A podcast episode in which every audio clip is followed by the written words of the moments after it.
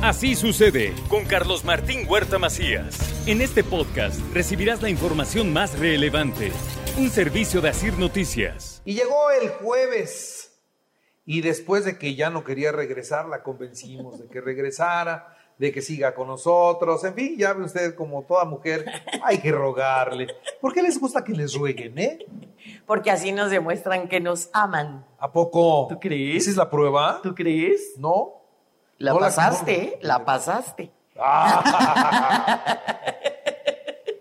¿Cómo ves mi autoestima, Carlitos? No, que pues, andas, ya, te- ya me estás Ya, copiando. subí- ya- ya te estoy rebasando. Sí, no, no, no, ¿No? ya veo, veo, veo que ha seguido el buen ejemplo.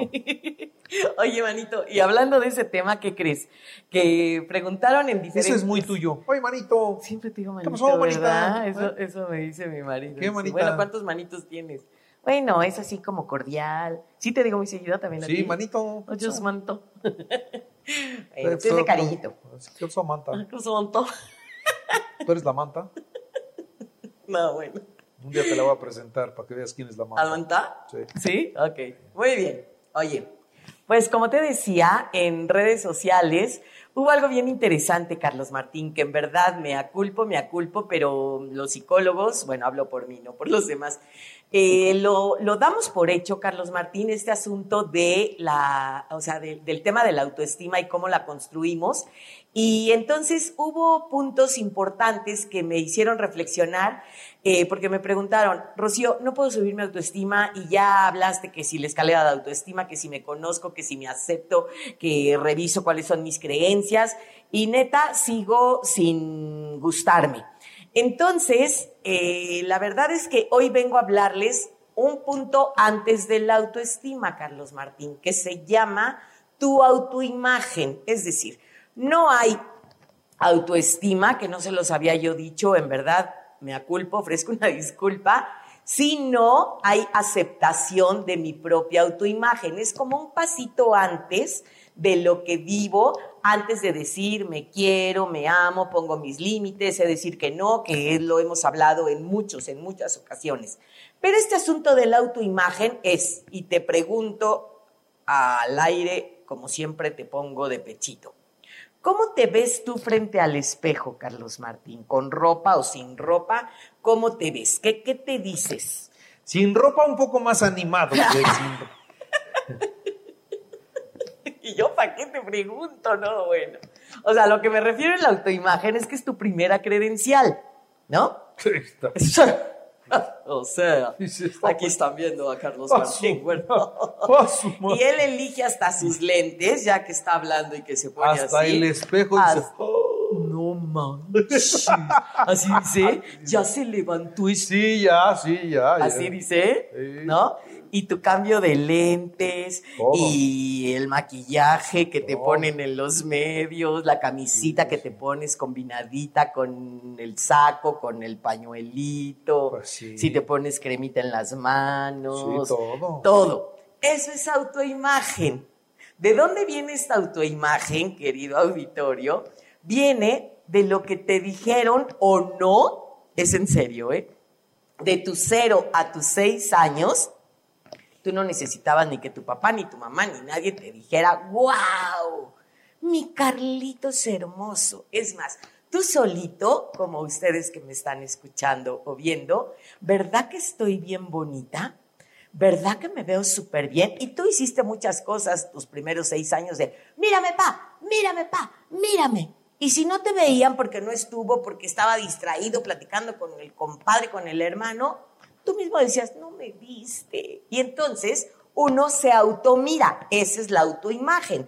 Vamos creciendo, Carlitos, de los 6, 8, 10 años, y entonces empiezo a decir inconscientemente, con los ojos de quien me veo. Y ahí les va un mini detalle. Por ejemplo, ahorita que me están escuchando, dime cinco características, Carlos Martín, con los no, no con los ojos de quien te veo, sino yo soy y dime cinco características tuyas.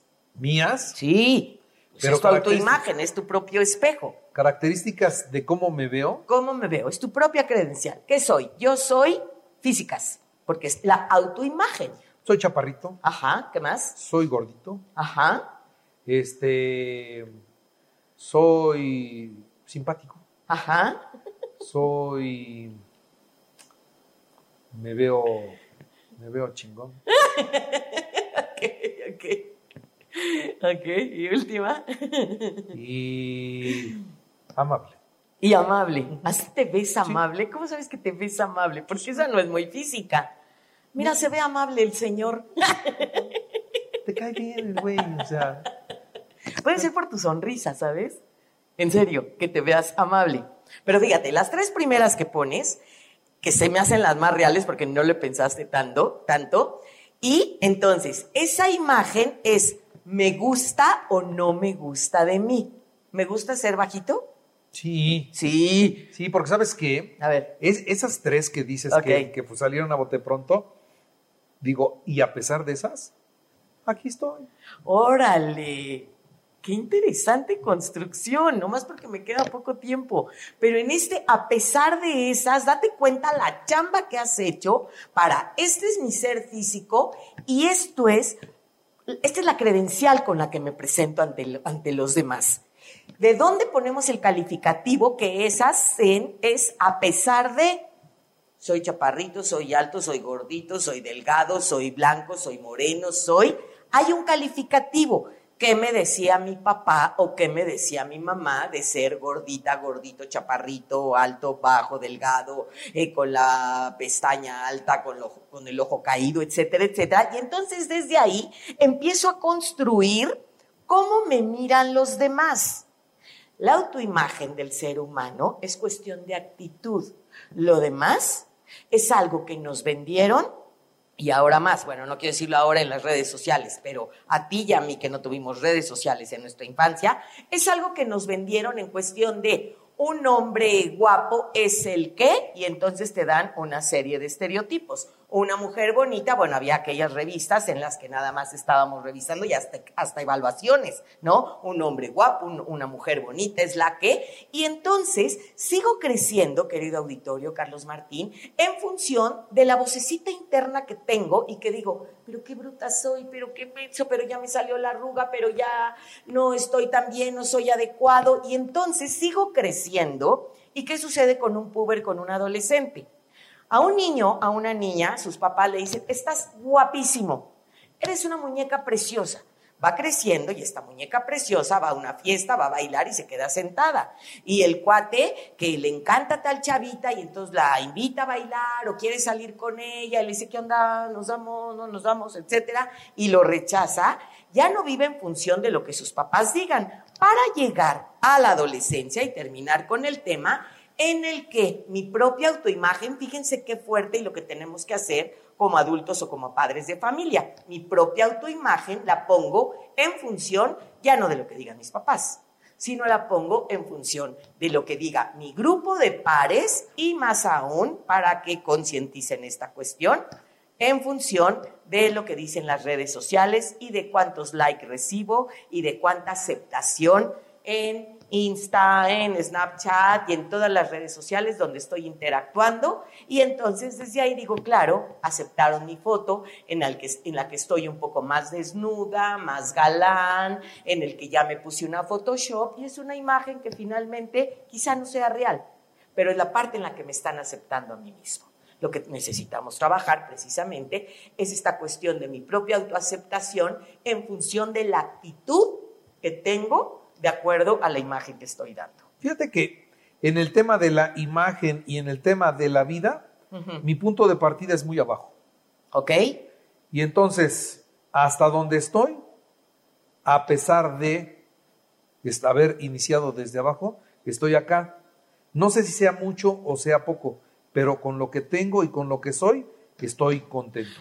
¿no? Ah, qué- Físicamente, Ya. físicamente, y, y- y- y también, este, no, no, no es anímicamente, es emocionalmente. emocionalmente, o sea, Y socialmente. sabes, sabes que vengo de un lugar eh, con muchas limitaciones, no tenía lana, tuve muchas, eh, pues muchas, muchos gustos que no me pude dar, o sea, ¿no? bueno, ok, vengo desde abajo, sí, y ahora lo que tengo me lo gané solo y eso me hace sentir bien. Y lo mismo con eso, oye, está bien chaparrito este güey, pues sí, está chaparrito, pero pues está en un lugar a donde él se siente bien. Wow. Qué padre y te agradezco muchísimo y de verdad, a nombre de muchos de los que nos están escuchando, que aclaraste este final, Carlos Martín. Porque me, como se los dije, me hiciste ruido en el principio en decir que a pesar de todo lo que he hecho, ahora me queda claro, porque es, yo empecé desde acá, todo esto que acabas de aclarar, y entonces fíjate qué chulada, en serio. No, en serio. ¿Ya lo estás descubriendo? eh? no, qué chulada de camino andado, de verdad, Carlos Martín. Porque no es porque yo, yo lo que hago, porque yo soy, no sé, sino ya entendí tú, a pesar de todo lo que fuiste caminando desde pequeño y hoy llegas a hoy soy quien soy y si te dicen, porque lo vuelves a mencionar, y mi papá en algún momento también lo dijo, esta parte de, pues es que soy chaparrito y es, a ver, ¿de dónde mides el ser chaparrito? ¿Eres mexicano? ¿Eres qué? ¿En- ¿Con quién te estás comparando? Es que hubo una vocecita que fue externa y la hago interna y entonces mido mi altura de el cielo de aquí al cielo, no, hombre, pues estás altísimo. ¿No? Rocío González, Carlos Martín muchas Huerta. gracias. Así sucede con Carlos Martín Huerta Macías. La información más relevante ahora en podcast. Sigue disfrutando de iHeartRadio.